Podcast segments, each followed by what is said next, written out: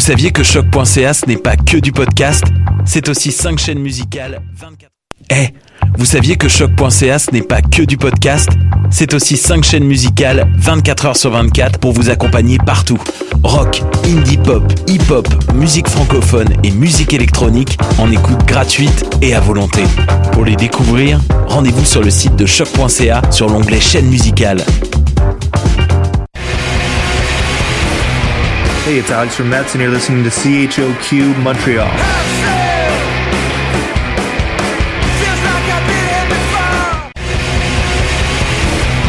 Hey, it's Alex from Mets, and you're listening to CHOQ Montreal.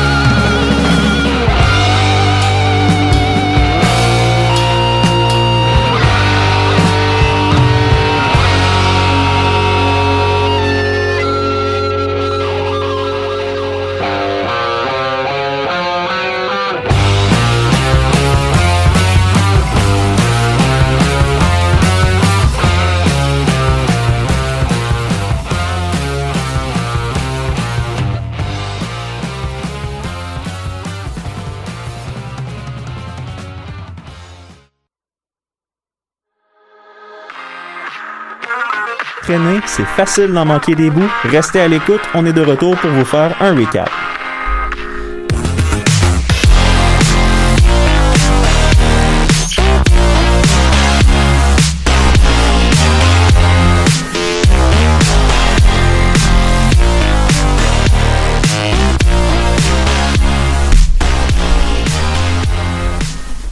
Bonjour à vous, bienvenue au recap de choc.ca du 7 décembre 2020. Cette semaine, vous allez être accompagné de l'équipe habituelle depuis le début de la saison. C'est moi, Daphné, Louis, Manon à la régie et moi, Tim Giroir. Vous allez bien tout le monde? Très bien, très bien. Yes. Ah oui, toujours bien.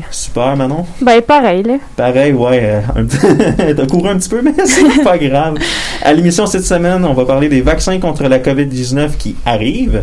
Ça brasse en Inde et un peu plus encore, mais justement, je pense qu'on va y aller avec toi, de- en ce moment, avec euh, les vaccins Mhm. en Amérique du Nord. J'aimerais j'a- d'ailleurs souligner la vision de Tim qui essaie de me voir à travers la montagne de micros et de. Ouais, ben, c'est surtout la console du DJ là, qui. Mhm. Mais ouais, ça fonctionne.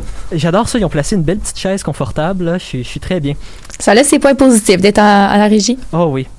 Puis, c'est fou, parlant de confort, là. C'est fou comment certains termes prennent une sorte de, de puissance confortable magique dépendant du contexte. On va prendre, par exemple, le mot vaccin. C'est fou comment ce mot n'avait pas la même puissance que quand on a appris qu'on allait être confiné pour une période de temps indéfinie.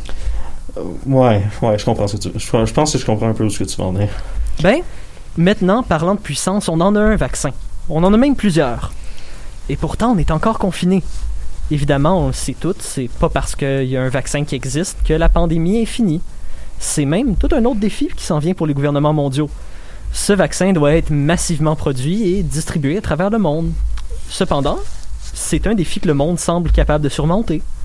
J'aimerais donc parler de comment est-ce que les développements du vaccin se passent en 2020 en Amérique du Nord et plus spécifiquement au Québec, et à quoi on peut s'attendre réalistiquement.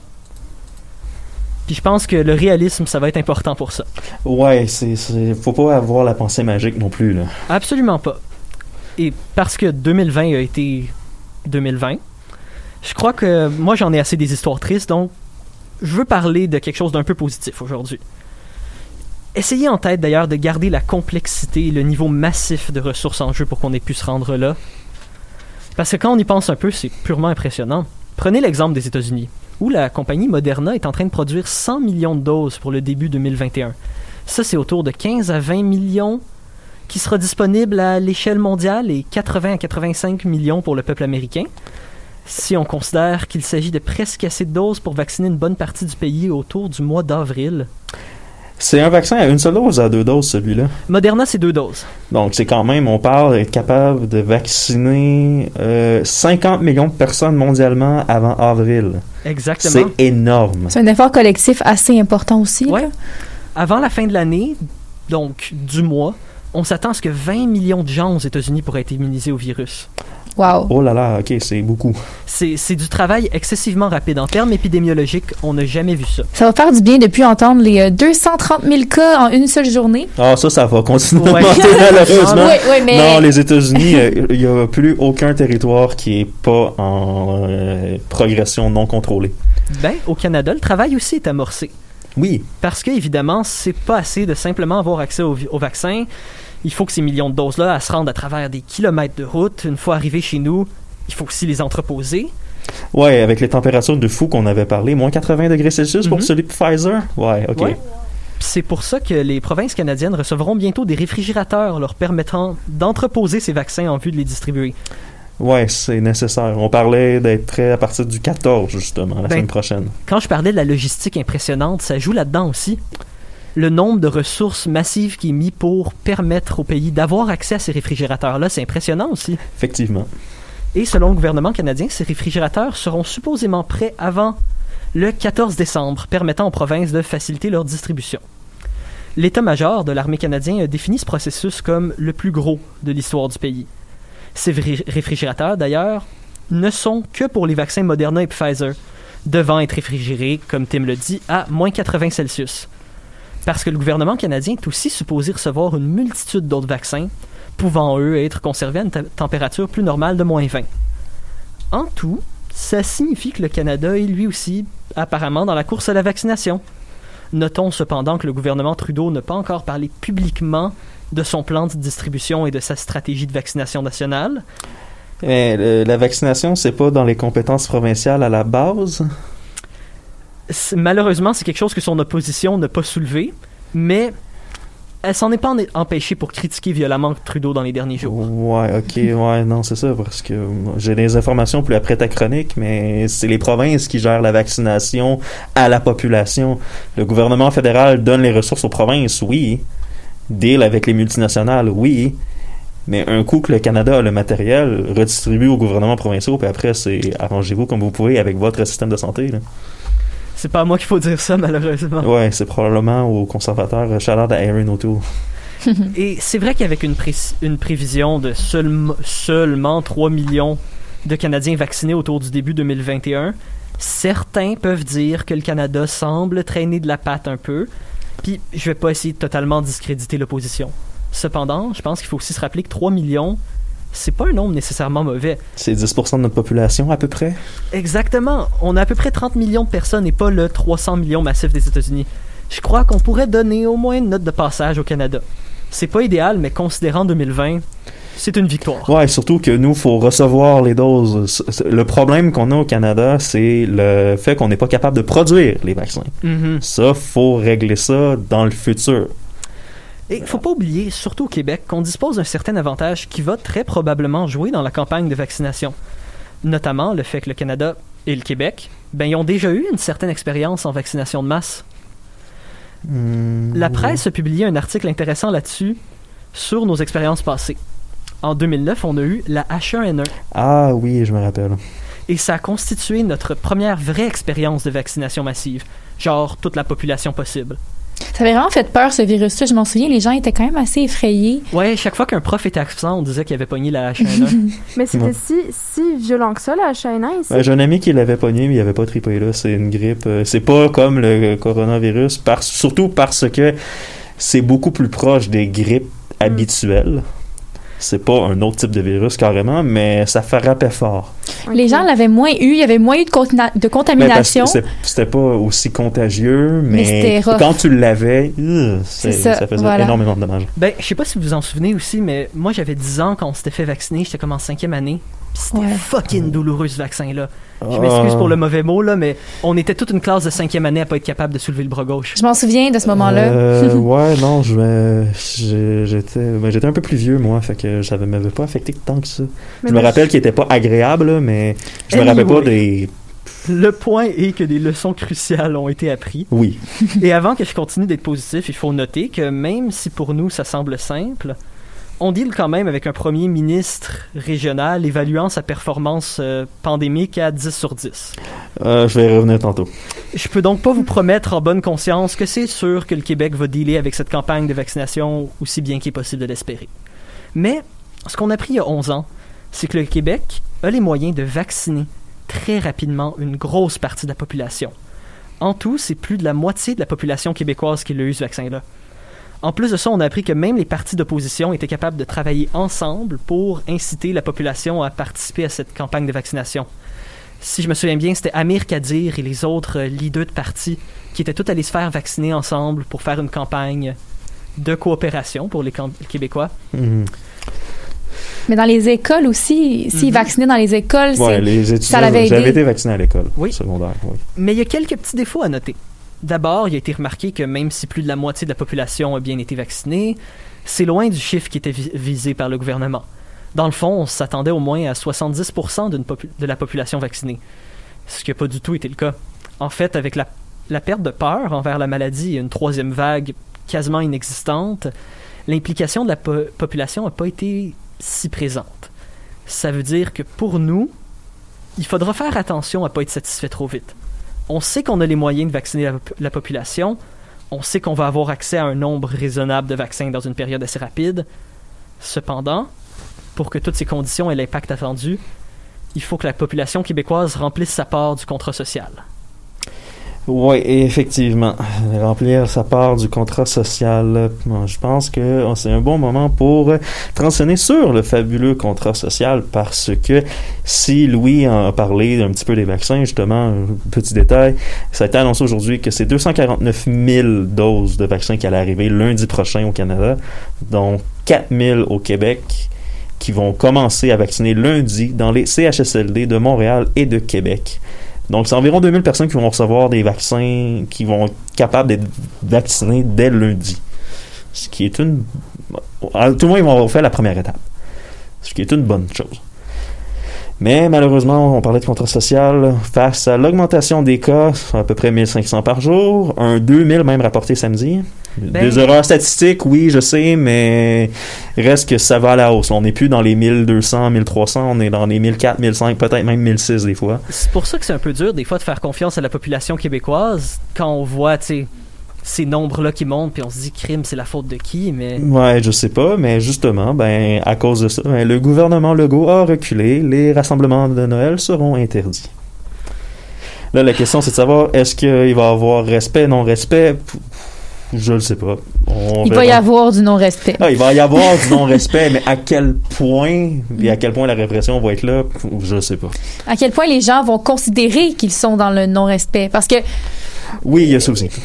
Ouais, voilà. ouais. Mais- Ben, aussi quand on a un premier ministre qui regarde, qui voit la vie un peu plus comme la petite vie que la vraie vie, ouais, ouais. c'est- dur des fois de s'attendre à une bonne Oui, non, c'est ça. Y a un- on sent qu'il y a un certain ras-le-bol dans la population de tout le temps se faire taper dessus, comme disant que c'est de leur faute quand euh, on s'entend. La COVID-19 est une maladie très, très, très grave, mais c'est 818 personnes présentement qui sont hospitalisées pour la COVID-19 et notre système de santé est sur le bord d'être à terre. En santé C'est mentale. 0,1% de notre population qui est hospitalisée pour une seule maladie de plus, et on est sur le bord de péter notre système. Il est déjà pété en santé mentale, en tout cas. Ouais, santé mentale, je vais même pas en parler. On n'aura pas évalué ces problèmes-là Euh, ouais. pour des années. Ça, ça va être. un- c'est- On paye présentement pour la médiocrité de notre système de santé, puis c'est le même principe. Je sais pas si vous avez déjà travaillé dans des usines ou peu importe. Non. Non. Pas dans mon cas, non. Le principe de la maintenance dans une usine, dans une PME, c'est la même chose pour le système de santé québécois. Notre gouvernement, nous, en tant que société, on n'a jamais voulu investir dans notre système de santé. Ça sert à rien de garder de l'équipement euh, en surplus, ça coûte trop cher. Ça sert à rien de payer des infirmières, des préposés de plus quand ils vont se pogner le cul à rien faire, ça coûte trop cher. C'est le même principe dans une PME. Ah, euh, je veux pas avoir les pièces de rechange dans mon entreprise, ça prend de l'entrepôt, ça coûte trop cher. J'ai mes mécaniciens, bah, je veux pas en avoir trop parce que ils coûtent cher, c'est des gens formés. Mais t'es tout le temps arrêté, ta production est tout le temps arrêtée parce que tes machines sont mal entretenues et sont brisées. Et après, on éteint les feux à chaque fois. Exactement. Ben, c'est la même affaire dans notre société québécoise présentement. On a pendant des années, on sait que les infirmières sont à bout, on sait qu'on manque de préposés aux bénéficiaires, puis ben là le feu est pogné.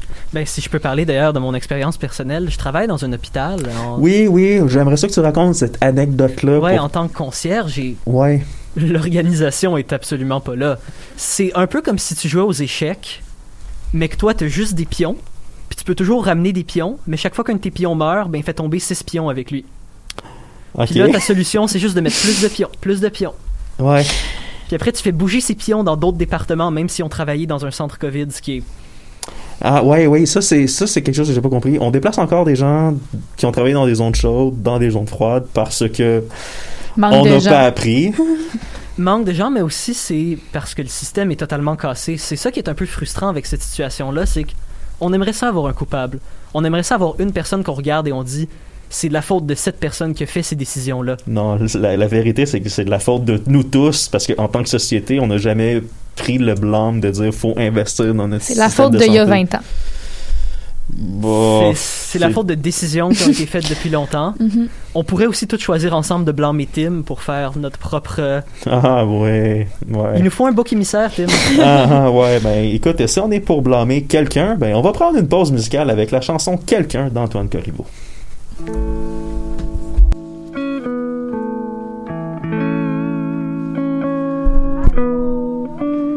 T'as-tu fermé mon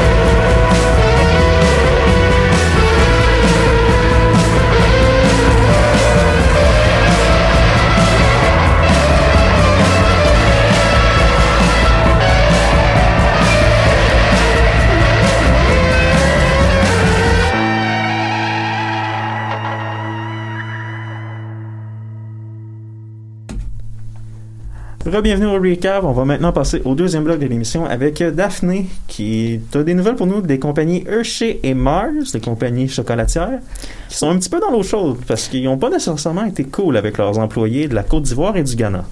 Oui, en fait, c'est ça justement, c'est que je me suis dit que parler de chocolat, ça serait bon proche du temps des fêtes, pourquoi pas.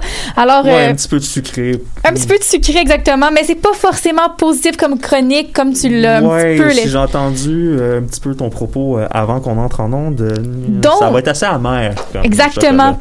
Alors, on se dirige vers l'Afrique de l'Ouest, donc précisément en Côte d'Ivoire et au Ghana, qui sont deux pays très impliqués dans la production du cacao et qui se sont, comme tu l'as mentionné, opposés aux géants Mars et Hershey's, qui détiennent un nombre important de marques de chocolat. J'imagine que tout le monde connaît pas mal Mars et Hershey's. Ça m'étonnerait que vous n'ayez jamais entendu parler d'eux. Et euh, les deux euh, géants chocolatiers ont évité de payer plus équitablement les planteurs euh, de cacaoyers, donc les arbres de cacao. Ils achètent toujours du cacao, mais ils se sont organisés pour s'approvisionner autrement et détourner la prime spéciale de 400 dollars par tonne de cacao qui est prévue depuis 2019. Ok, mais là, je vais t'arrêter un petit peu. 400 dollars par tonne de prime, c'est déjà pas beaucoup, mon humble avis, mais pourquoi, et comment ils ont réussi à contourner ça? Oui, ben en gros, là, je vais t'expliquer l'origine de la situation, là, parce que faut comprendre que au début, les producteurs avaient le droit seulement à 6 du revenu total euh, généré par l'industrie du cacao. Alors, c'est ridicule. C'est ridicule, surtout quand on sait que l'industrie a un poids assez lourd dans le monde. Donc, euh, pour donner des chiffres plus précis, là, ça équivaut à 100 milliards de dollars environ. Alors, c'est quand Ouais. même euh, considérable, je dirais. Et si les producteurs avaient droit à un plus haut pourcentage de revenus, ça réduirait quand même de façon considérable la pauvreté, parce Oui. que ces gens-là sont victimes de ce système-là. Alors, pour réduire les problèmes, Accra, la capitale du Ghana, euh, et euh, Abidjan, une ville en Côte d'Ivoire, ont établi un accord commun entre leurs deux pays. Et comme on dit, l'union fait la force. les, les gouvernements des deux pays. Oui, les gouvernements des deux pays, on va le dire comme ça, Euh, parce que l'Union fait la force et le Ghana et la Côte d'Ivoire représentent à eux deux deux tiers du marché mondial du cacao. Alors, on s'entend que Ouais. le poids est important. C'est pourquoi, en 2019, ils ont trouvé la solution qui s'appelle le mécanisme de compensation, qu'on appelle aussi revenu différentiel décent. Alors, c'est la fameuse prime de 400 dollars par tonne sur le coût d'achat du cacao que les producteurs euh, doivent euh, recevoir si jamais les actions à la bourse baissent ou bien un fonds de stabilisation si jamais les, les actions augmentaient. Alors, euh, cette mesure devait entrer en vigueur pour justement euh, au mois d'octobre, à partir de la récolte du mois d'octobre dernier, pour soulager là, les producteurs si jamais il y avait un, un problème avec la bourse. Ouais. Ben, Et- il y en a eu des problèmes avec la bourse avec la COVID-19. Exactement. Et voilà, ça a été un problème, ça. C'est justement la raison pour laquelle euh, Hershey's ont décidé, Hershey's et Mars se sont tournés vers, euh, vers la bourse euh, de New York et on, se sont tournés vers le marché à terme. Donc, 30 000... Ok, marché à terme, ok. Là, ça veut dire qu'ils ont réussi à acheter leur cacao sur un autre marché pour avoir Oui, la matière première. exactement. Donc, en fait, euh, le marché à terme, là, si je peux l'expliquer en termes brefs, c'est d'établir un prix avec l'acheteur qui va pas varier, peu importe la, la bourse. Donc, exemple, toi puis moi, on, fait du commerce de blé. Ok, c'est comme si c'est un, un, un à taux fixe, dans le fond. Oui, c'est ça. Mettons, moi, je vends, je vends Le du taux blé. est fixe. C'est ça. Puis là, peu importe ce qui arrive avec la bourse, toi, tu l'achètes au même prix qu'on a convenu. Voilà. Ah, Alors, ça ça n'aura pas d'impact sur le, le- le- total. Mais voilà, donc on prend conscience que en Côte d'Ivoire, il y a plus de 50 des travailleurs qui vivent dans la pauvreté. Donc, c'est, important que le, la, la mesure de compensation soit respectée parce que ça a un énorme impact sur ces pays-là. sur la vie des gens. Et c'était un avancement important dans le secteur, donc pour venir en aide un peu à la pauvreté, c'était un, un geste. Et Marc et Hershey's détruisent les efforts qui visaient à aider ces travailleurs-là de pays en développement lorsqu'ils se tournent vers le marché à terme. Ouais, c'est ça. Non, mais là, est-ce que ces pays-là ont des recours au moins? Parce que les Ah, oh. Ok, mais est-ce qu'on peut les empêcher d'acheter leurs produits? Ou C'est exactement, c'est, c'est là où je veux en venir parce que les deux pays euh, se sont encore serrés les coudes et ont dénoncé les agissements et ont répliqué avec une menace de la suspension de la cert- d'une certification qui prouve aux clients que le chocolat est durable. Alors je tiens à rappeler là, la certification qui prouve que le chocolat est durable, c'est parce que on, on montre que le chocolat est produit de manière équitable, sans travail forcé des enfants, euh, sans euh, euh, abus de de quoi que ce soit là, vraiment Ouais, mais dans- si tu contournes tous les systèmes que les gouvernements en place mettent pour aider leur population, tu n'es plus équitable. Exactement. J'aimerais aussi souligner que quand on regarde l'histoire des compagnies de chocolat, là, ils se donnent des belles images et tout, mais la plupart des Ouais. compagnies de chocolat sont terrifiantes. Ouais. on peut juste penser à Nestlé, mais aussi Hershey et Mars. Ouais, c'est pas des. C'est pas des exemples de la vertu, on va dire ça comme ça. Exact. Mettons, le Exactement. bonheur qu'on a dans l'estomac, euh, il n'est pas tant ressenti dans les pays qui Ouais. produisent Non, mais ce ça, on, tend- on tend à l'oublier, hein, malheureusement. Mais c'est, voilà, c'est ça. Ça pourrait, euh, ça pourrait être un, un bon argument là qu'ils auraient contre les compagnies Hershey et Mars de justement enlever cette certification-là, qui est la belle image de ces compagnies-là. Le- Mm, ouais, ce qui est une image un petit peu factice Le en plus, mais ça, c'est oui. une autre histoire. Mais ce qu'on se demande, c'est est-ce que le Ghana et la Côte d'Ivoire ont, ont assez d'impact dans le marché? Pour imposer ça? Ouais, est-ce qu'ils ont, est-ce qu'ils ont les possibilités de mettre des embargos à ces compagnies-là pour qu'ils empêchent d'avoir la matière première? J'en ai aucune idée. Ils sont deux tiers quand même, hein? Deux, deux tiers de la deux tiers de la production. mais si, les- si les gens n'achètent pas ta production, t'es quand même un peu foutu. Et ils ont peur que d'autres pays fassent pareil. Mais on verra. on- ça, va dépendre qui qui va signer les gouvernements et les marchés ou les multinationales. On verra bien. Mais je te remercie beaucoup, Daphné, c'était tout. Oui, c'était tout. En fait, ça fait le point, je dirais. Ouais, non, ça fait pas mal le tour. Petite mais- chronique sucrée. Ouais, douce amère, on va dire ça Douce comme ça. Ouais, on exactement. va dire ça comme ça. Parlant de douce amère, on va se déplacer en Inde maintenant où on est peut-être à- on voit des manifestations, mais peut-être même une révolution. Louis, je sais pas si tu es embarqué avec moi. euh, on a une nouvelle loi agricole qui permettrait aux fermiers de vendre directement au public. C'est ça. Donc, dans le fond, la nouvelle loi agricole couperait beaucoup des. euh, puis vous me excuserez le terme anglais, beaucoup des middlemen, notamment une, une institution qui euh, régissait pas mal les prix. Ah, ok, oui, ok, mais j'imagine qu'il n'y a pas du, juste du bon là-dedans. là. Non, c'est ça, parce que en permettant aux euh, fermiers de vendre directement au public, ce que beaucoup de fermiers ont remarqué, c'est que ça ouvre la porte directement aux grosses compagnies. Ah, ben oui, ok, ouais, je, je commence à comprendre là, parce que. Les fermiers indiens. si tu es une grosse compagnie, tu dis j'ai une ferme, mais une ferme qui fait des milliers de kilomètres carrés, filet social antitrust, je suis une seule ferme, moi. Je peux, je peux avoir le monopole, ça me Et dérange pas. c'est ça, le danger aussi là-dedans, c'est que c'est pas comme juste du capitalisme normal. À un certain point aussi, l'Inde est aux deux, deux tiers rural. Ouais, c'est Si 65,53% de la population qui est rurale. Donc, s'il y a des gens qui arrivent avec des monopoles, tu vas te retrouver avec un taux de pauvreté qui va exploser déjà qu'en Inde, il est pas très très bon. Non, Mhm. ça frappe pas mal en Inde. là. Je dirais que la pauvreté, effectivement, c'est. euh, Ben, il y a le système de caste, là, mais ça, c'est quelque chose que je veux pas m'embarquer dedans, là, mais on s'entend que ça pourrait faire très, très, très mal. Ben, c'est ça le truc. Et si je peux me permettre, cette loi-là, c'était un peu prendre les fermiers pour des imbéciles. Ben, faut croire qu'ils le sont pas, parce que le 26 novembre, ben, c'est une grève générale, tenez-vous bien, de 250 millions de personnes qui s'est enclenchée pour une grève de 24 heures. Honnêtement, ce qui est dur des fois avec ces chiffres-là, c'est qu'on a tellement de misère à mettre une image à ça. Tu sais, rappelez-vous, on avait une des plus grosses manifestations à Montréal il y a, quelques, il y a peut-être deux ans, 70 000 personnes pour la Terre. 250 millions de personnes, c'est... euh, Quelque chose comme une la- couple la- de mille fois plus gros que ça? La Terre, là, pour préciser, là, pour, euh, c'était, euh, je pense, que c'était comme fin septembre début octobre l'année passée, là, quelque chose comme ça. Ben, Ça fait quand même pas si longtemps. Ah, c'est vrai, le- avec la COVID, le temps passe si vite. ouais. C'est- Pour nous, c'est une grosse manifestation, puis on trouvait que c'est dur de mettre une image là-dessus. Ben Imaginez là- maintenant 250 millions Ouais, ça, de c'était pour une, une grève générale illimitée. Ben, une grève générale de 24 heures. Oui. Ça, c'est les gens qui sont pas allés travailler. Mais parlant de manifestations pures, c'est 300 000 fermiers qui sont dans la capitale de New Delhi pour manifester. Et on parle aussi de blocus de ponts, de routes vers la capitale pour un peu perturber l'économie. Il y a une répression policière, mais C'est un pays euh, très nombreux aussi, hein. Donc, quand Oui, les gens 300 000, se- 300 000 Quand- personnes, c'est beaucoup. Et les revendications des fermiers, notamment, c'est on, on veut des rations, on veut 10 kg de rations par famille ou ben, par personne qui en ont réellement le besoin. On, on veut, dans le fond, que toutes les, les lois qui ont été signées, la révolution de l'acte des fermes soit comme abolie, parce que ça, ça ne fonctionne pas. Mais ça montre que quand on se mobilise, on se mobilise pour vrai, hein, euh, avec Ouais, toutes ces ouais, personnes. non, c'est ça. Mais il y a d'autres, il y a d'autres pans de la société aussi qui ont commencé à, demander, à faire des Mhm. demandes, comme euh, il y a des lois qui forcent la retraite de manière assez drastique en Inde, et on veut en- enlever ça parce que la population vieillit. Donc, euh, on se dit si nous, on, on sait qu'on devient vieux, mais d'un autre côté, si on n'a plus de travail, on va, on va devenir dans la misère, on n'aidera pas personne.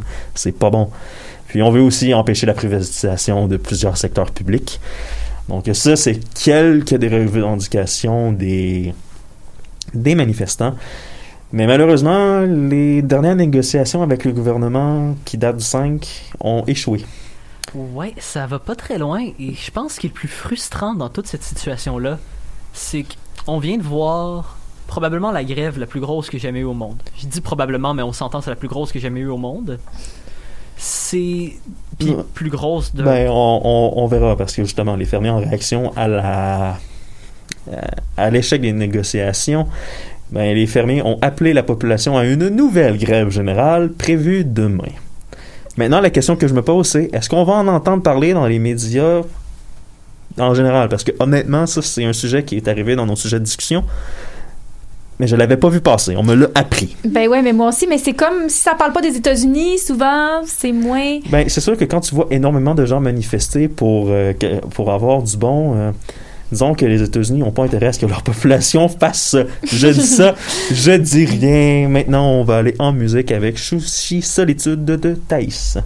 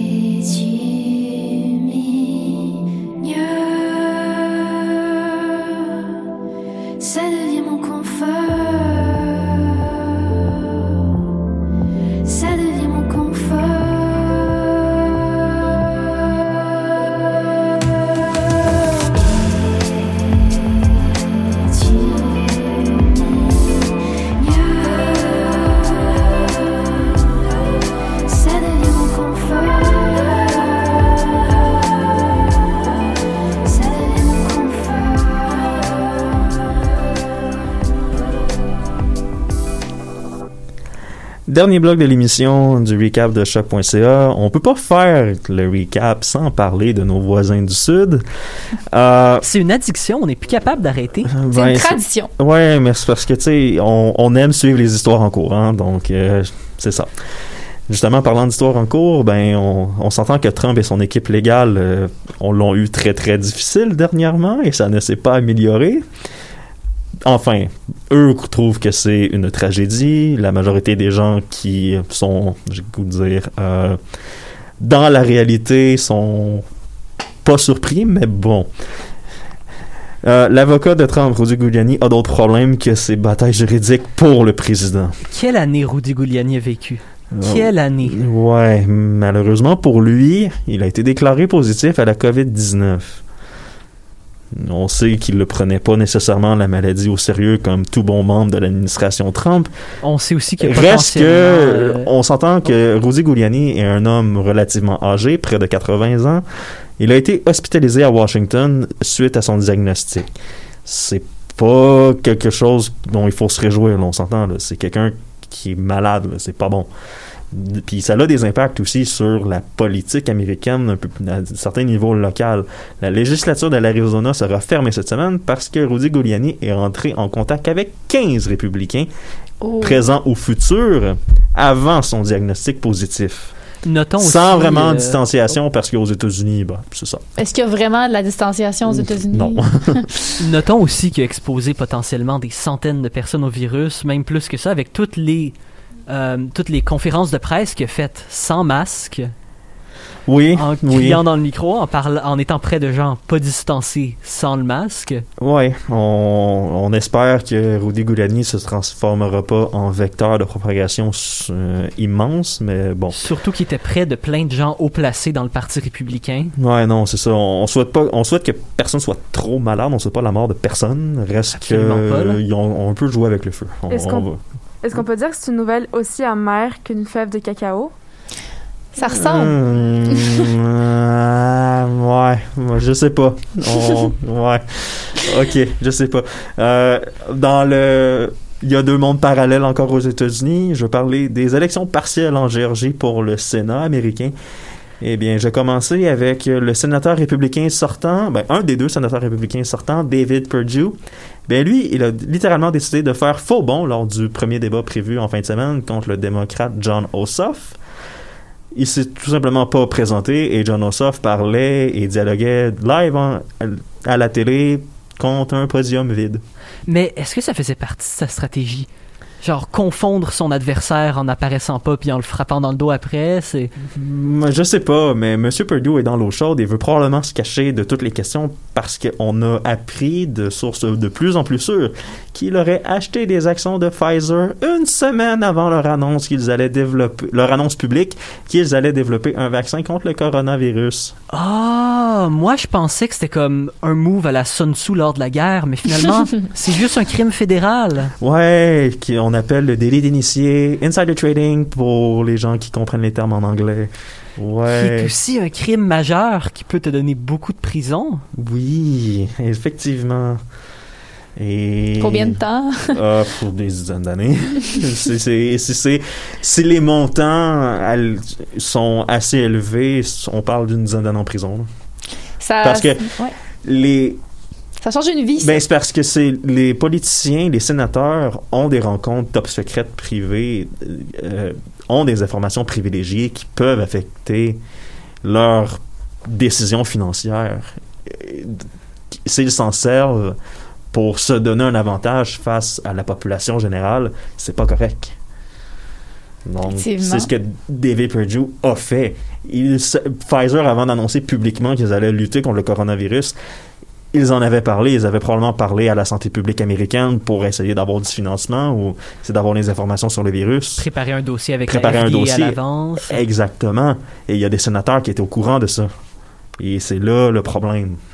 De dire, ah ben je sais ça, ils vont peut-être se lancer dans la lutte pour trouver un vaccin, donc euh, leur action va monter, donc je vais acheter avant qu'ils annoncent publiquement. Ben, quand les absents ont toujours tort, euh, pas se présenter au débat pour pas en parler, ça aide Ouais, pas, hein. surtout que c'est relativement serré entre les républicains et les démocrates. Mais on verra. D'ailleurs, c'est pas le seul à être pogné dans ce petit scandale-là, si je me souviens bien. Non, ben, ce scandale-là avec Pfizer en particulier, c'est pas trop clair, mais l'autre républicaine, cette fois-ci, Kelly Loeffler, aussi a été accusée de délit d'initié, mais pour, je sais plus si c'est pour le même dossier ou pour d'autres. Mais elle, elle a plusieurs autres problèmes. Juste en fin de semaine, elle s'est présentée à son débat contre son adversaire, Raphaël Warnock, mais elle a refusé d'admettre la défaite de Donald Trump lors du débat.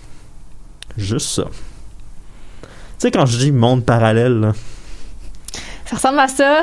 ouais, L'élection est finie depuis un mois. je sais, C'est vrai, ça fait déjà un mois. je sais, mais tu sais, on s'entend, là, Madame Laffer, sais, monde parallèle, là, j'en ai un autre exemple. Elle a affirmé dans une de ses publicités savoir c'est quoi attendre après un chèque de paye.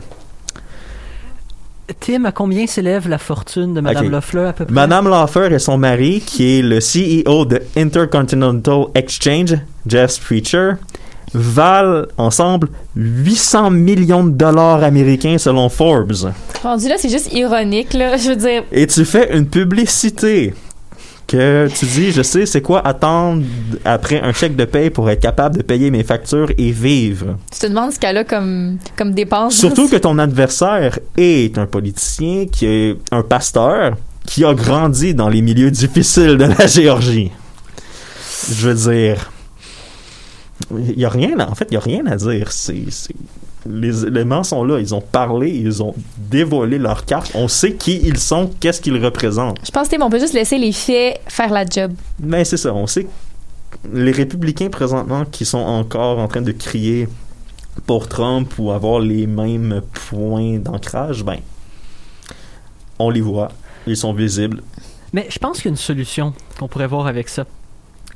Madame Loeffler, si vous êtes en train de nous écouter en ce moment Oh, et que vous voulez la vraie expérience de l'Américain qui attend le chèque de paye, vous m'envoyez les 800 milliards. Ouais, ouais, euh, donnez-nous 800 la millions. fortune, on va se la séparer à quatre. euh, Pourquoi pense. pas?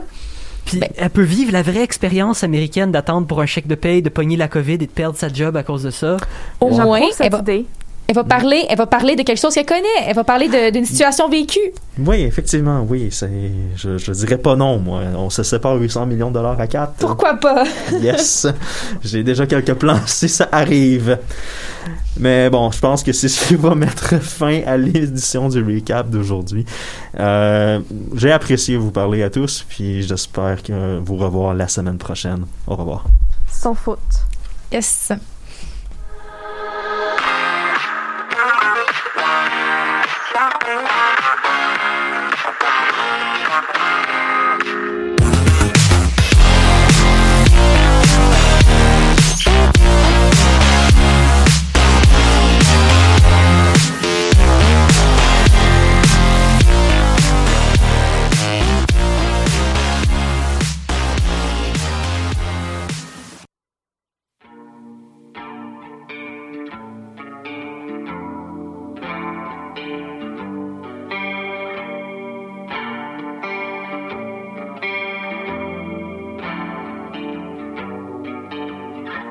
La lumière qui s'effrite en dedans de tes tripes. La peinture qui s'éteint sur les doigts de tes mains.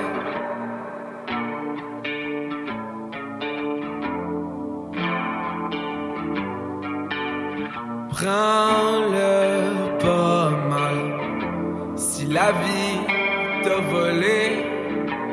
tes années, ta fierté, tes amours, tes torts, mais semble que le temps il va fort. Non, faut pas que tu y penses à ce Christ de non-sens qui gravite ton espace quand les larmes sur tes joues s'écoulent tout à coup. Une rivière de détresse dans une mer de darkness.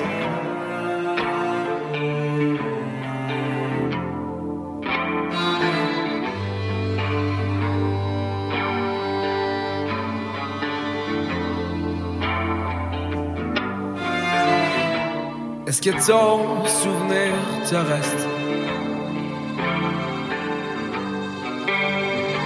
Est-ce que ton souvenir te reste? Prends le pas.